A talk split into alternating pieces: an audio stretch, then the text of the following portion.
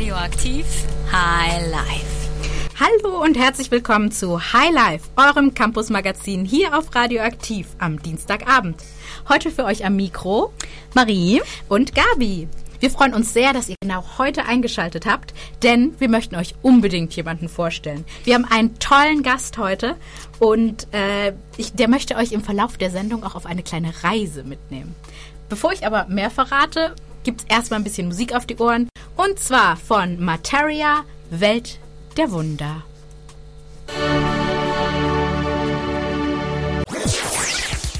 Radioaktiv. Punkt dazwischen.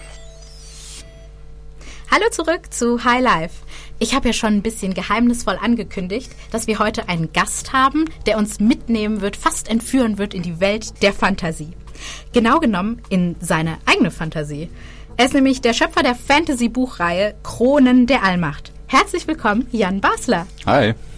Jan, wir freuen uns sehr, dass du da bist. Äh, Wir sprechen heute mit dir ein bisschen über deine Bücher und auch über deinen Schaffensprozess als, als Schriftsteller. Äh, Du nimmst uns mit in deine Welt hin. Du hast uns auch ein kleines Stück aus deinem aktuellen Buch mitgebracht. Ja, aber erstmal zu dir. Du bist 28, Schriftsteller und studierst auch noch nebenher. Äh, was ja an sich schon mal eine Leistung ist. Aber du hast jetzt innerhalb von einem Jahr drei Bücher veröffentlicht. Und die sind auch gar nicht mal so kurz, nämlich 200 bis 300 Seiten lang. Und du machst das auch alles selber. Du bist Self-Publisher, ein sogenannter. Das heißt, du kümmerst dich um Marketing, um ähm, Veröffentlichungen. Es, es machst du alles alleine, Ja. was ja schon ein gewaltiges Pensum ist. Da wäre meine erste Frage, wie schaffst du das, neben dem Studium alles unter einen Hut zu bringen? Ja, ehrlich gesagt war das nicht so schwierig, weil ich befand mich, als ich das erste Buch ge- geschrieben habe, in so einer kleinen studentischen Krise und da habe ich eigentlich nichts anderes gemacht, außer zu, zu schreiben.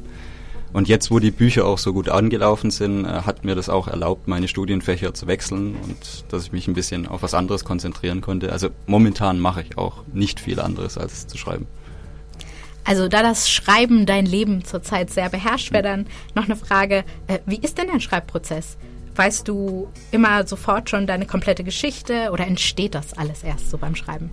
Also am Anfang ist es so ein bisschen beim Schreiben entstanden, aber inzwischen bin ich sehr strukturierter Planer. Also das heißt, ich versuche so kreatives Chaos möglichst dann zu strukturieren. Am Anfang schreibe ich einfach wild meine Ideen auf und versuche das dann zu organisieren, auch mit so kleinen Tools wie zum Beispiel Mastertask oder Trello eben.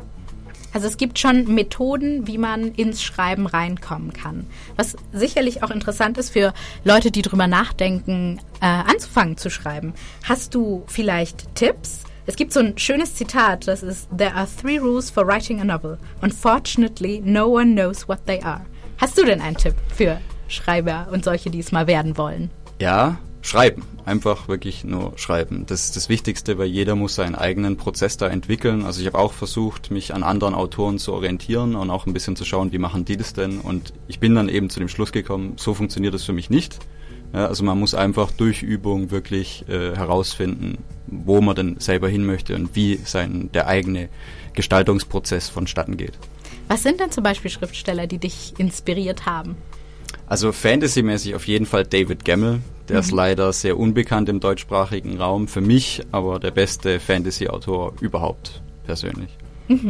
Kannst du dir denn auch vorstellen, das äh, als Beruf zu machen? Du bist da, damit jetzt auch schon ziemlich erfolgreich auf Amazon unterwegs. Kannst du dir auch vorstellen, das weiterzumachen? Ja, auf jeden Fall. Also da geht der Weg gerade auch definitiv hin. Also ich versuche mich auch vom Studium so ein bisschen zu distanzieren und wirklich alle Energie gerade ins Schriftstellertum reinzustecken. Ja. Äh, deine gesamte Energie auch, weil, wie gesagt, wir haben es schon angekündigt, du bist Self-Publisher. Das heißt, du machst alles selber. Äh, wie kam es dazu?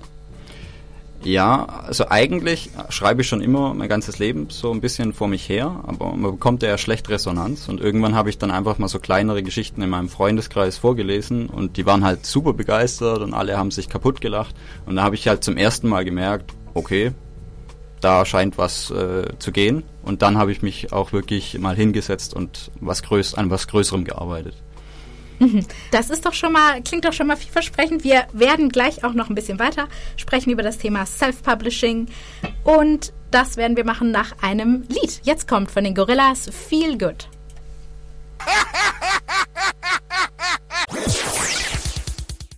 Ja, wir haben eben schon mit dir, Jan, darüber gesprochen, wie du selbst zur Schriftstellerei gekommen bist. Ähm, ich kenne jetzt in meinem Bekanntenkreis auch einige Leute, die sich mit der Idee tragen, mal selbst was veröffentlichen zu wollen.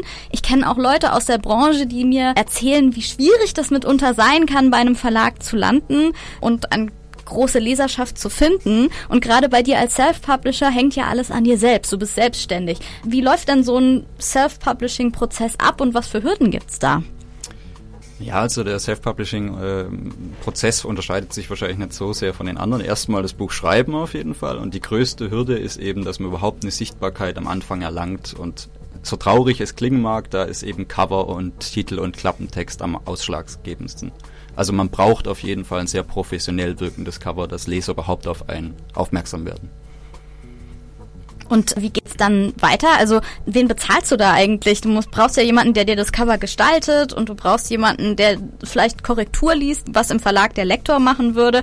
Hast du Freunde, die das quasi ihre eigene Sichtbarkeit mit erhöhen oder bezahlst du jemanden dafür? Machst du es selber? Also in meinem Fall ist es so, dass ich das Cover selber gemacht habe, aber zusammen mit meinem Freund äh, beziehungsweise mein ganzer Freundeskreis unterstützt mich bei dem ganzen Prozess. Also die schauen sich auch nochmal das Manuskript an und ich gehe auch hundertmal über das Manuskript. Ich kann mir einfach keinen Lektor leisten. Ja. und ist es schwierig, das dann online zu kriegen, beziehungsweise zum, in den Druck zu kriegen? Gibt es jemanden, der dir da hilft? Ein Geschäft oder so? Da musst du alles selber machen? Auch da ist es so, da mache ich alles selber. Also ich bezahle überhaupt niemanden. Das mache alles ich. Und über Amazon ist es auch wirklich kinderleicht, sein Buch dann tatsächlich zu veröffentlichen. Wie gesagt, das Schwierige ist dann eben eine Sichtbarkeit zu erlangen. In meinem Fall hatte ich einfach Glück. Ich habe das Buch eingestellt, und es lief. Also ich habe auch keine Werbung oder sonstiges eingestellt. Also das heißt, noch mal zur Erklärung, du publizierst viele E-Bücher, also du, du machst gar nicht viel Hardcover, du hast jetzt ein Hardcover dabei, gibt auch sicher einige Hardcover-Ausgaben, aber bei dir ist es für ein Kindle gedacht. Ja, also Self-Publisher produzieren fast immer nur E-Bücher, einfach weil wir nicht in den Buchmarkt reinkommen. Das ist auch ein Problem der Buchhändler, dass sie eigentlich nur Verlagswerke annehmen, aber inzwischen sind eben 50 Prozent aller Neuveröffentlichungen ähm, Self-Publisher. Und ich habe auf jeden Fall Taschenbücher. Äh, Amazon äh, bedruckt die on demand. Das heißt, wenn jemand eins haben möchte, wird es direkt gedruckt und ich habe keine Mehrkosten dadurch. Wie ist denn da so die, die, die Kommunikation mit Amazon? Läuft das gut? Ist das einfach? Auch da gibt es eigentlich gar keine Kommunikation. Also man stellt eben sein Buch ein. Wenn das dann gut läuft, dann kommen die schon auf einen zu. Also ich habe jetzt zum Beispiel den Prime Deal mal bekommen. Das heißt, dann können Leser, die das Prime Abonnement haben, eben mein Buch kostenlos lesen. Das erste. Und du bist ja ziemlich produktiv in der Hinsicht. Also Gabi hat ja vorhin schon gesagt, du schreibst in einem Jahr drei Bücher. Ist das nötig? Setzt sich das vielleicht auch unter Stress? Also es ist auf jeden Fall nötig, als Self-Publisher schneller zu produzieren, dass man nicht wieder in der Vergessenheit irgendwie verschwindet. Also ja, als Self-Publisher muss man auf jeden Fall hochfrequentiert äh, veröffentlichen. Ja sehr, sehr spannend und durchaus auch verständlich, warum du das dann zu deinem Hauptinteresse machst, wenn man da so viel publizieren muss. Wir sprechen gleich noch über das Eingemachte, über dein Buch selbst und du hast uns ja auch eine kleine Leseprobe mhm. Dazu mitgebracht. Vorher hören wir aber erst nochmal einen Song, den du uns mitgebracht hast und zwar Attican Scrolls. Kannst du dazu noch was kurz sagen? Ja, also das ist eine Band von einem guten Freund von mir, mit dem ich jetzt auch das Hörbuch produziere und der hat mit einigen amerikanischen Rappern eben eine Band gegründet und das ist ihr erstes Album, das erste Lied. Spannend, Rap mit Fantasy zu mixen. Ja. Also, hier sind Attic Scrolls.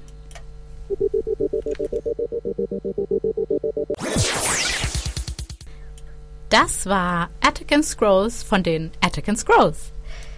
Ja, da sind wir wieder bei Highlife mit Jan Basler zu Gast. Eine Frage, feierst du gern? Auch durchaus. Ich habe jetzt nämlich ein Szenario für dich und zwar angenommen, du bist auf einer Party, lernst da äh, neue Leute kennen und ähm, die fragen dich, was du so machst und du sagst, ich bin Schriftsteller, ich habe Kronen der Allmacht geschrieben und wenn die dich dann fragen, äh, ja, worum geht's denn da eigentlich? Wie würdest du das kurz und von einem theoretisch lauten Hintergrund mhm. erklären? Ja, die Aufmerksamkeitsspanne wird wahrscheinlich ein bisschen kürzer sein, deswegen aber würde ich da eher mit ein paar Schlagworten arbeiten, so also so nach dem Motto Kronen der Allmacht, das ist klassische Fantasy mit epischen Schlachten, vielen Helden und Heldinnen, schaurigen Kreaturen und jeder Menge Magie. Ich glaube, das trifft es ganz gut. Ja. Es klingt auf jeden Fall sehr, sehr spannend. Aus eigener Leseerfahrung weiß ich auch, dass es sehr spannend zu lesen ist. Deswegen freuen wir uns umso mehr, dass du jetzt einen kleinen Ausschnitt für uns mitgebracht hast. Ja, also das äh, muss ich ein bisschen einfinden kann. Das ist jetzt aus dem ersten Buch, äh, so etwa im ersten Viertel. Und der Protagonist, der 17-jährige Askon, ist der Prinz der Nachtinseln, begibt sich jetzt auf eine Reise und verabschiedet sich nochmal von seiner, von der Königsfamilie. In der Nacht hatte Askon nur unruhigen Schlaf gefunden, und nun, da er im Hof des Schlosses stand, umgeben von den hohen Mauern des Wehrganges, zierten dunkle Augenringe sein jugendliches Gesicht. Etwa zehn Meter von ihm entfernt wartete im Halbkreis die bescheidene Hofgesellschaft des Hauses Nox. Sein Bruder Nima hielt seine Frau Kara an der Hand und neben den beiden stand König Revan. Im Hintergrund vor dem eisernen Tor des Schlosses wartete Io Silbertod auf ihn. Die Kriegerin trug einen mit Stahl verstärkten geschwärzten Lederharnisch und führte zwei Pferde am Zügel, deren Satteltaschen prall gefüllt mit ihrem Reisegepäck waren. Ein weiteres Pferd wurde in diesem Augenblick von einem Stalljungen in die Mitte des Platzes geführt. Es war ein alter Gaul, Gaul, dessen Mähne bereits ergraute, aber sein Körper war immer noch kräftig. Hier auf Gottberg hatte man für die großen Streitrösser der südlichen Inseln keine Verwendung. Man ritt auf den robusten Bergponys des Nordens, die besser an das raue Klima angepasst waren. Kleine, zottige Biester waren das, doch von muskulöser Statur.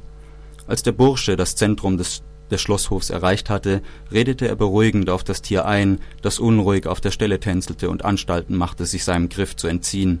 Vielleicht konnte es spüren, was ihm bevorstand. Schon gut, sagte Askon zu dem Stalljungen, der verzweifelt an den Zügen, Zügeln zog. Lass es los. Herr, es wird ausbrechen, sagte er unsicher. Askon öffnete seine Quelle und berührte den Geist des Pferdes. Sofort drangen dessen Gefühle auf ihn ein. Es verspürte panische Angst und wollte nichts lieber, als diesen Ort zu verlassen, obwohl es nicht verstand, wieso. Kluges altes Biest, dachte Askon. Behutsam drang er tiefer in seinen Verstand ein und sendete einen beruhigenden Strom glücklicher Gedanken. Das helle Lachen seiner Mutter, das er so gerne gehört hatte, das Gefühl ihrer wärmenden Umarmung, der Duft ihres blonden Haares. Die Bilder waren für das Pferd bedeutungslos, doch, das war auch nicht wichtig, denn es spürte dieselbe Geborgenheit, die auch Askon durchströmte, wenn er sich diese Erinnerungen ins Gedächtnis trief.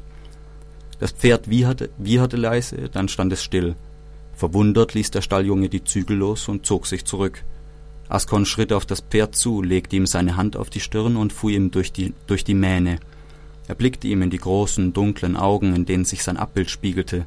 Seine Hand wanderte tiefer, strich an seinem Hals hinunter und hielt auf seiner Brust zwischen den kräftigen Muskeln seiner Vorderbeine inne. Sein Herzschlag war stark, ruhig und gleichmäßig. Es war keine Spur der Furcht darin zu erkennen, die es bis eben noch gefühlt hatte. Der Tod bedeutet Leben, sagte Askon leise und zitierte damit die uralte Akklamationsformel der Todeshexer. Er schloss die Augen und Magie verließ seine Quelle, brandete über das Pferd hinweg, umschloss dessen Lebensenergie.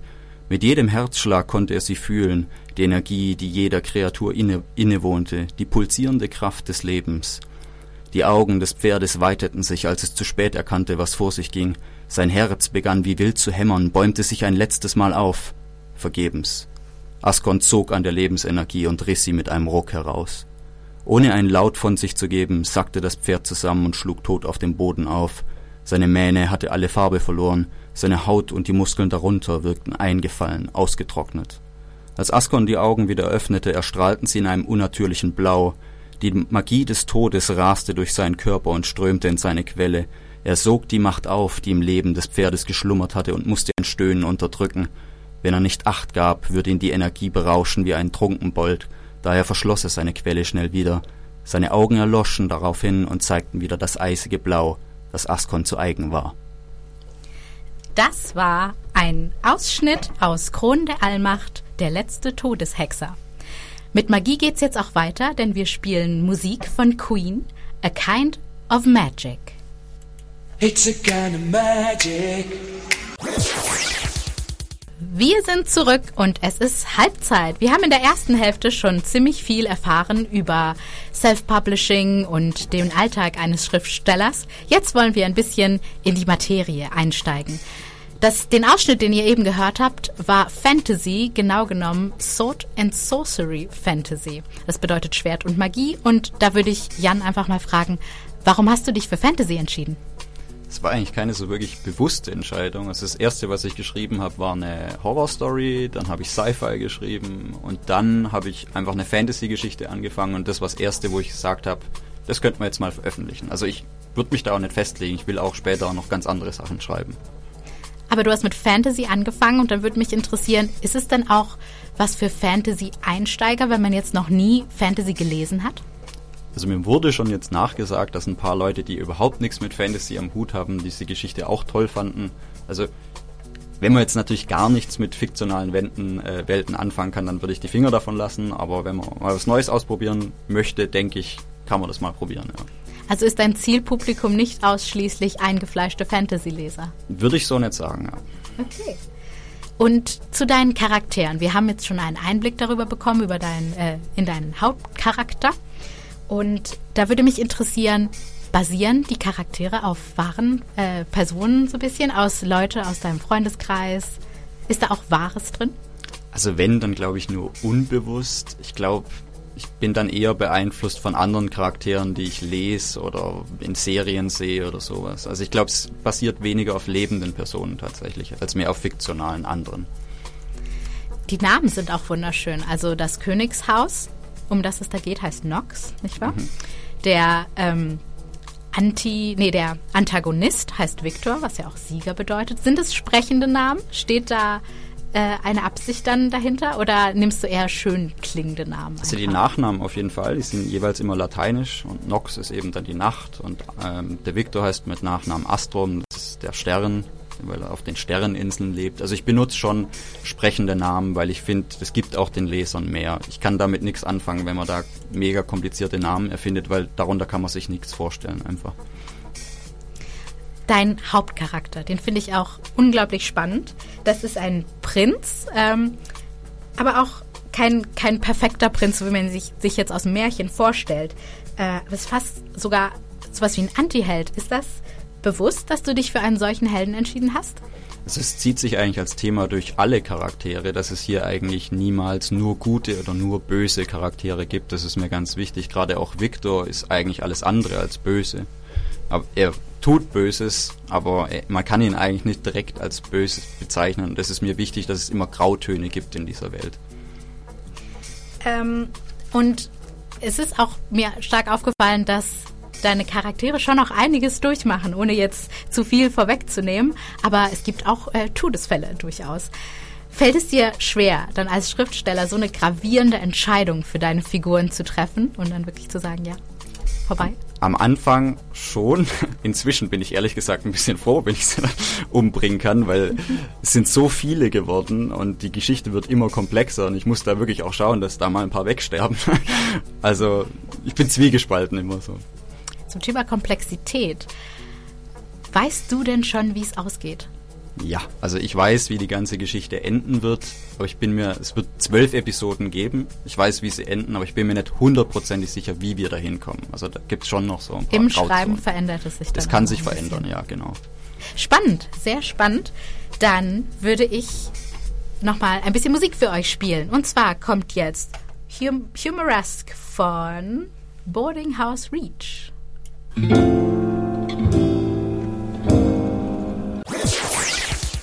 Jan, wir haben eben schon äh, über dein Buch geredet, über deine Charaktere. Du hast uns ja schon eine Szene daraus vorgelesen.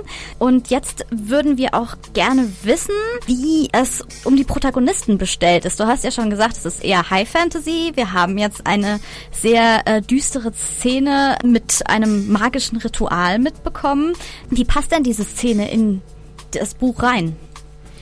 Also diese Szene ist eigentlich erstmal dafür da zu erklären, was überhaupt die Todesmagie ist, ja, also wie die Todeshexer sich von den anderen Magiern abgrenzen und im Prozess des Buchs befinden wir uns jetzt relativ am Anfang, das heißt die Reise geht jetzt los. Askorn reist zu den südlichen Inseln, um da eben die Königstochter äh, von Victor, die Prinzessin, zu heiraten in Anführungszeichen. Ja, und da sind wir dann in der Geschichte gerade momentan. Also er möchte heiraten. und äh, erlebt auf seinem Weg dorthin wahrscheinlich einige Schwierigkeiten. Ja, genau, da passieren natürlich so ein paar Sachen, die so nicht geplant waren und die ganze Geschichte endet dann auch nicht so, wie er sich das vorgestellt hat. Das passiert ja häufig in Ja. solchen Geschichten, wie auch im Leben. Was besonders anspruchsvoll bei Fantasy ja immer ist, solange es keine Urban Fantasy ist, ist das Worldbuilding, also das Entwerfen einer fiktionalen Welt, in der sich deine Charaktere bewegen. War das für dich schwierig? Ist da extrem viel Recherche reingeflossen? Ach, Recherche jetzt eigentlich nur speziell beim Schreiben, wenn ich zum Beispiel irgendwas über Schifffahrt erzählen muss oder über Heereszüge oder sowas. Aber sonst habe ich eigentlich alles frei erfunden. Und das war für mich auch überhaupt nicht schwierig. Das ist der Teil, der mir wirklich am meisten Spaß macht. Also für mich ist eher das Schreiben tatsächlich schwierig. Und die Welt zu kreieren, das, äh, da kann ich mich austoben. Ist es da auch schon vorgekommen, dass du dich etwas in die Details verrannt hast oder holst du dir die Inspiration während des Schreibens, dass du einfach sagst, okay, hier gucke ich mal, äh, brauche ich was zur Magie und hier brauche ich noch was zu dem Land und hier brauche ich noch was zu Ritualen. Bei mir passiert es tatsächlich einfach so. es ergibt sich irgendwie, was Details angeht. Einmal habe ich, also ich habe die Karte der Insellande mal gemacht und da habe ich mich ziemlich reingesteigert. Also es sind bestimmt 200 Arbeitsstunden draufgegangen Ui. dafür, aber es hat mir halt auch wahnsinnig viel Spaß gemacht. Und äh, wenn man an klassische High Fantasy denkt, dann denkt man natürlich als erstes an Tolkien und es gibt ja auch viele Schriftsteller, die sich von ihm haben inspirieren lassen, insofern, dass da Zwerge vorkommen und Elfen oder Elben und unterschiedliche Rassen. Bei dir ist es, können wir schon sagen, eher nicht so. Hast du dich bewusst versucht, davon abzugrenzen oder kam das einfach so, weil du gesagt hast, hey, ich guck mal, wo mich die Geschichte hinführt? Es ist schon eine bewusste Abgrenzung. Also ich kann diese ganzen Zwerge, Orks und Elfendinger auch überhaupt nicht mehr lesen oder hören. Mir hängt das zu den Ohren raus. Ähm, ja, und ich wollte was Eigenes erschaffen einfach und nicht irgendwas abkupfern, was andere gemacht haben. Und äh, wo ziehst du deine Inspiration so her? Ja, also ich bin wirklich leidenschaftlicher äh, Geschichtshörer, kann ich jetzt mal sagen, in jedem Medium, Comic, Film, Serie, Buch. Also ich konsumiere wirklich alles und ich glaube, das ist auch da, wo hauptsächlich meine Inspiration herkommt, aus anderen Geschichten schon. Ja. Sehr, sehr spannend. Also für diejenigen, die bis jetzt noch nicht überzeugt sind, es lohnt sich auf jeden Fall äh, zu lesen. Und das Lesen und das Inspirieren lassen ist ein gutes Stichwort. Wir machen nämlich jetzt mit dem nächsten Lied weiter. Es ist schon ein wenig älter, aber passt sehr gut, nämlich Unwritten von Natasha Bedingfield, die so ein bisschen versucht hat äh, einzufangen, was bei einem Schreibprozess äh, in einem vorgeht. Und wir müssen noch uns kurz entschuldigen. Das vorherige Lied Humoresque war natürlich von Jack White. Das haben wir fälschlich angekündigt. Jetzt gibt's Unwritten von Natasha Bedingfield.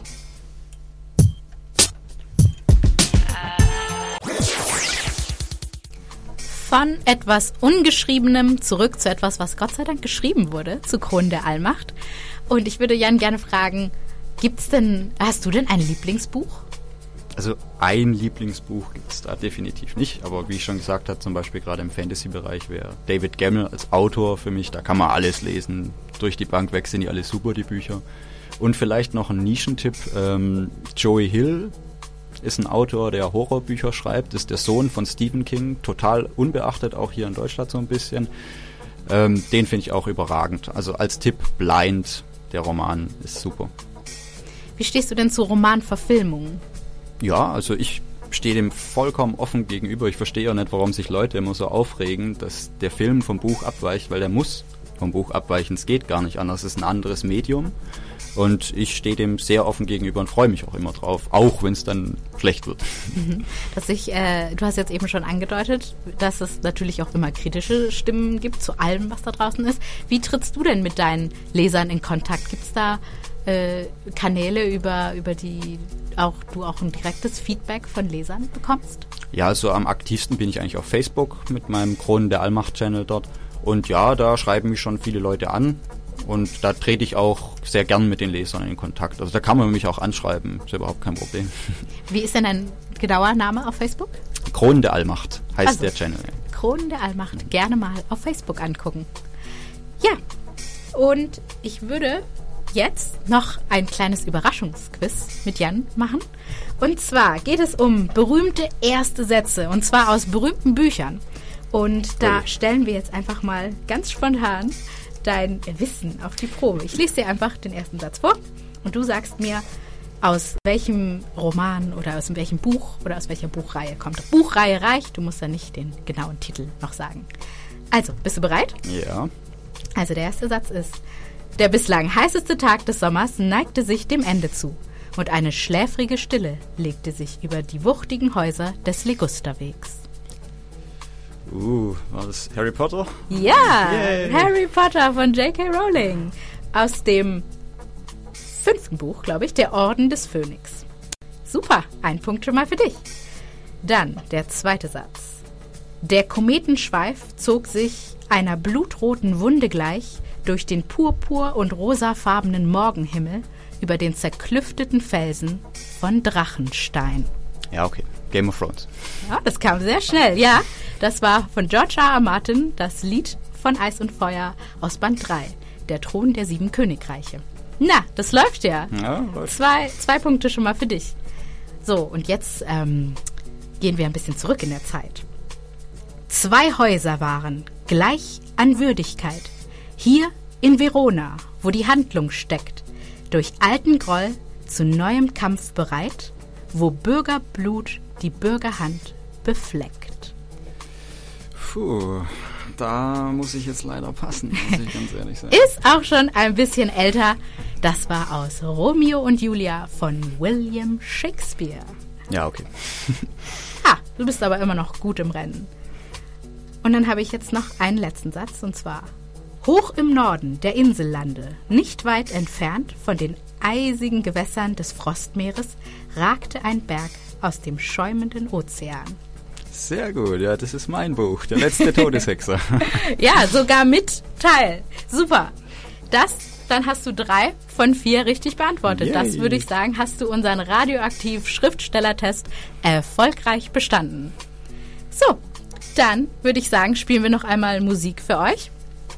Und dann sehen wir uns gleich wieder zu den Veranstaltungstipps. Genau. Und zwar gibt es jetzt von uns 24K Magic von Bruno Mars, nachdem wir so viel über Magie schon gehört haben.